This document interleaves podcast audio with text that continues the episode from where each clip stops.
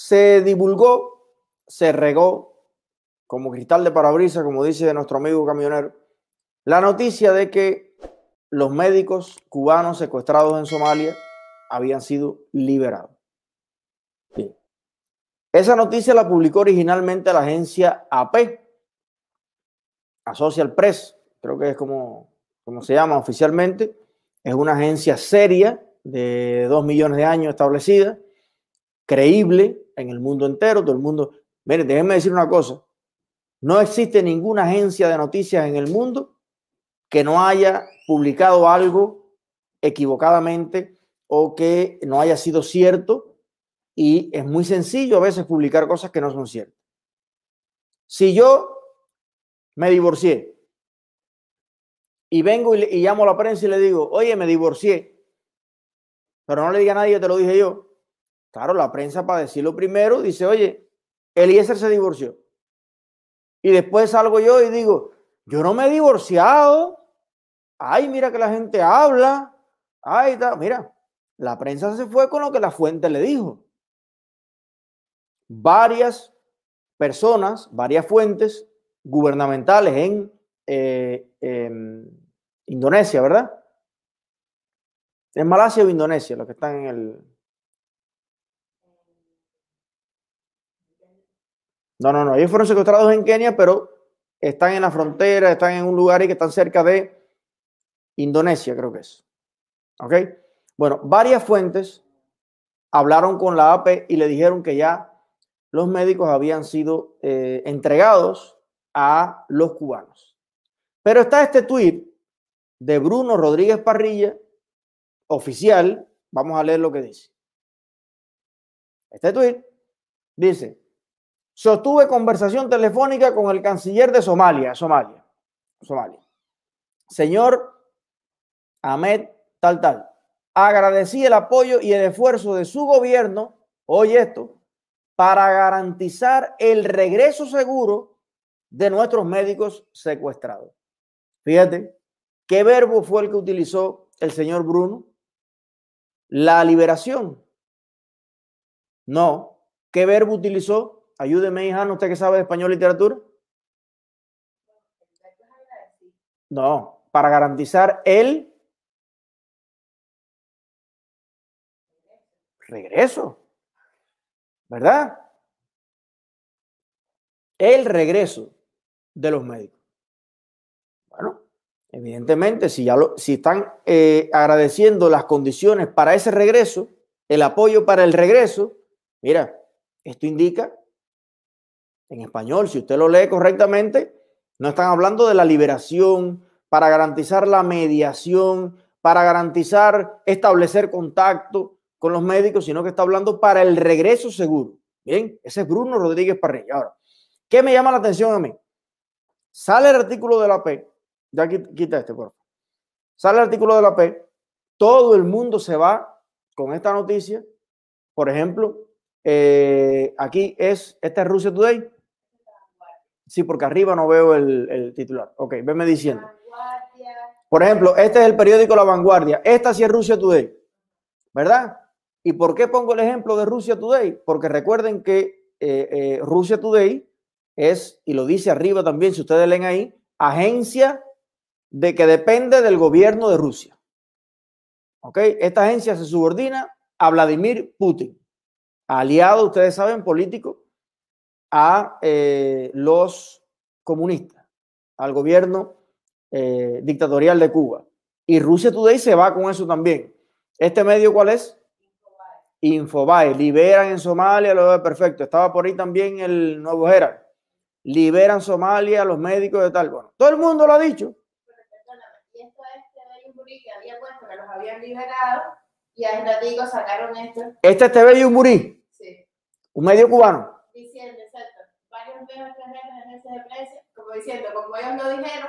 Exacto. Quiere decir que hasta este medio oficial también se hace eh, eco de la noticia de AP. Bueno, qué curioso que un perfil de uno de los comunistas más insoportables, pesado y rancio que tiene las redes sociales, el señor eh, Alejandro Cruz, sobrino del primer ministro, del señor Marrero, que además me acabo de enterar hace poco que la señora que salió diciéndole al mundo entero que podían ir para Cuba con COVID y todo, que el sol de Cuba le quitaba el COVID, la que es jefa de marketing del turismo, una señora que habla así bien chusma, eh, también es Marrero, creo que es hermana del, del señor primer ministro, o sea, porque el primer ministro Marrero tiene a toda la familia trabajando en el Ministerio del Turismo. Un caso clásico de nepotismo en, en Cuba. Pero este señor, Alejandro Cruz, pues no selecciona a Rusia Today, ni a Yumurí, ni a nadie. El que le molesta a él y lo hace ver como que divulga una noticia falsa, adivíname quién es. Alejandro Ola y Cubanos por el Mundo. Bueno, si usted busca ahí Alejandro Cruz en Facebook, ponga Alejandro Cruz, usted va a ver que comparte la noticia de que dio Cubanos por el Mundo y al lado un tuit de algún dirigente del Ministerio de Relaciones Exteriores desmintiendo la noticia y diciendo que no, que no se ha producido ningún tipo de eh, liberación. Aquí está. Fíjense una cosa, y esto es algo que nada más que es una curiosidad. Todos los comunistas, todos los comunistas que usted vaya a ver, yo sigo a dos o tres, a Mariela Castro, tengo como dos o tres referencias para ver qué ellos publican, ¿no? Y sé que algunos amigos míos también las tienen para el mismo objetivo, estar mirando lo que ellos publican. Pero todos absolutamente tienen a Yadir Escobar, Eric Concepción, Liber Barruet, eh, los innombrables, porque aquí ya también tenemos algunos innombrables, y algo, es un piquetico. Perfil que usted ve hablando porquería en Facebook, hablando basura, busque para que usted vea que es el mismo piquetico el mismo piquetico no falla en ningún lado, ¿no? Entonces, bueno, Alejandro Cruz eh, hace ver como que esto es una, una matriz de opinión, una noticia falsa que ha sido divulgada exclusivamente por Cubanos por el Mundo y eh, Alex Otaola. Cuando hasta Rusia Today, Yumurí y no sé cuántas decenas de medios en el mundo se hicieron eco de la noticia. Ahora, algo está pasando aquí, pero ¿qué es? ¿Qué es lo que está pasando realmente? Somos 3.200 personas y yo les quiero preguntar a ustedes si a ustedes no les da como un olfato raro aquí. Yo les voy a decir lo que yo creo. Lo primero que yo creo, quiero ver sus opiniones. Por favor, resáltame algunas opiniones ahí en los mensajes a ver si las personas están percibiendo lo mismo que yo. Lo primero que yo percibo es que, eh, primero, la situación en Cuba está en niveles extremadamente críticos. La realidad es cada vez peor. Las personas cada vez aguantan menos. Cada mes, cada día, hay más protestas. La gente ya se está en diferentes pueblos, en diferentes barrios, tirando para la calle, eh, reclamando determinados derechos, enfrentando a ciertas autoridades contra los abusos. Y yo siento que la situación allá, en ese hormiguero, en ese nido de serpientes, está cada vez peor. Ellos necesitan, en un momento como este, dar un gran golpe de efecto. Recuerden que lo que viene muy pronto, en algún momento, la muerte de Raúl Castro.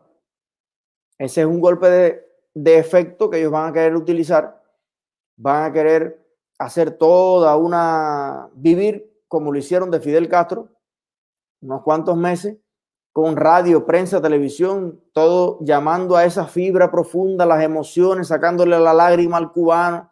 Ahí usted va a ver fotos y videos de Raúl. Ahí usted va a ver al bailarín diciendo, wow, wow, wow.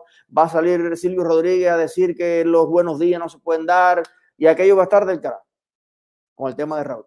Pero mientras el palo va y viene y Raúl todavía no se muere, pues eh, yo sé que si hubiese un avance con el tema de los médicos, si hubiese una deliberación, que a lo mejor sí la ha habido, pero todo tiene, acuérdate que en el comunismo no es como en el capitalismo, el comunismo no es ese sistema en el que usted está viendo las operaciones en tiempo real y está el helicóptero ahí arriba y la policía está trabajando y está siendo vista por el país entero.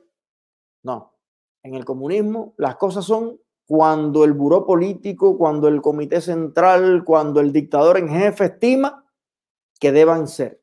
Chávez se murió, bueno, siempre por eso, como no hay transparencia, nadie sabe exactamente la fecha real en la que se murió Chávez. Hay gente que dice que murió en Cuba y lo trasladaron para allá muerto, hay gente que dice que murió en Venezuela, hay gente que dice que lo mataron, hay gente que dice que llevaba muerto un mes. Y así con todas las cosas ha sido desde 1917. Desde la revolución bolchevique en Rusia, el comunismo siempre ha sido fuente de los más profundos secretos y intríngulis, porque es que ellos hay una sola cosa que no toleran, y es decir las cosas claramente. Eso no lo puede hacer un comunista nunca. Entonces, todo este secretismo da lugar a toda una serie de bolas de especulaciones, pero lo que yo sí le puedo a usted asegurar es que si esto eh, ocurre, van a querer hacer con estos dos médicos como hicieron con los cinco espías. Que sea una cuestión nacional y lo van a pasear por todos lados. Ya sé que en Delicia, que estaba súper atrasado el proyecto, pero Díaz Canel pasó por allá y le metió un acelerón. Ya le hicieron la casa a la familia de uno de estos médicos. Me imagino que se lo hicieron a la otra familia también. Y eh, van a querer capitalizar como algo grandioso, en realidad, un sufrimiento, un riesgo y todavía no se sabe qué consecuencias, que son culpa de ellos. Porque si algo hay que estar claro aquí es que la responsabilidad de eso la tienen ellos. La responsabilidad de lo que le sucede a los médicos cubanos en todas partes del mundo la tienen los comunistas que lo están mandando como esclavos a robar el dinero a todos esos lados, que le dejan cuatro miserias ahí y se enriquecen las cúpulas, los corruptos, los jefes de misiones, los cargos importantes del partido, del MININ, como ayer nos confesó aquí el médico que hasta lo captaron para la contrainteligencia con 20 años. Y el tipo lo habló clarísimo, que tienen no sé cuántas mujeres, no sé cuántas casas, no sé cuántas cosas, no sé cuántos negocios, los jefes. Mientras los médicos, los enfermeros, el personal de verdad de la salud está soltando el cuero en los lugares más intransitables, comiendo lo que aparece, arriesgándose a morir de una enfermedad extraña para complacer las ansias de dólares ilimitadas e interminables que produce eh, el sistema comunista. Entonces, los responsables son ellos. Si lograran en algún momento pagar o el rescate, bueno, porque además los 3 millones que yo creo que habían pedido los terroristas no son nada al lado de los miles de millones que le sacan a las misiones médicas. Yo creo que 3 millones valiera perfectamente la pena la vida de estos dos médicos. Y 10 millones también, y 20 y 100 millones también. La vida de un solo cubano. Aquí 3 millones de dólares se lo gastan en cualquier niño diabético. Busque los tratamientos de, más avanzada aquí, que se los dan gratuitos a los muchachos, porque ustedes ven cuánto cuesta los tratamientos del cáncer, los tratamientos de 20 cosas. Cosas además que no existen en Cuba. Ustedes dicen, en Cuba te damos el tratamiento gratis, sí, pero lo que le da gratis son cuatro sueros chinos en el que se muere el 95% de la gente. Vea las conferencias de Ariel Ruiz Urquiola, de Mara Ruiz Urquiola, cómo son las cosas. No, ¿cuánto te cuesta un tratamiento en los Estados Unidos? Sí, un tratamiento que es la última en el mundo de eso. Y los que hacen el tratamiento y los bioquímicos y los médicos cobran millones de dólares.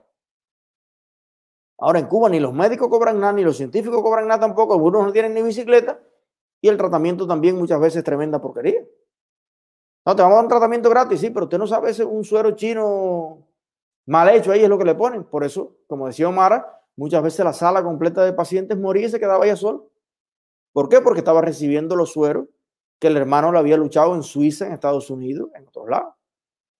Entonces, 3 millones a mí no me parece una cifra extraordinaria eh, para salvar la vida de estos dos cubanos. Pero lo que yo sí creo, para evitar que siga sucediendo, porque si no van a ir a secuestrar a dos más, es que usted no puede andar por el mundo jugando con los seres humanos como si fueran eh, piezas de ajedrez.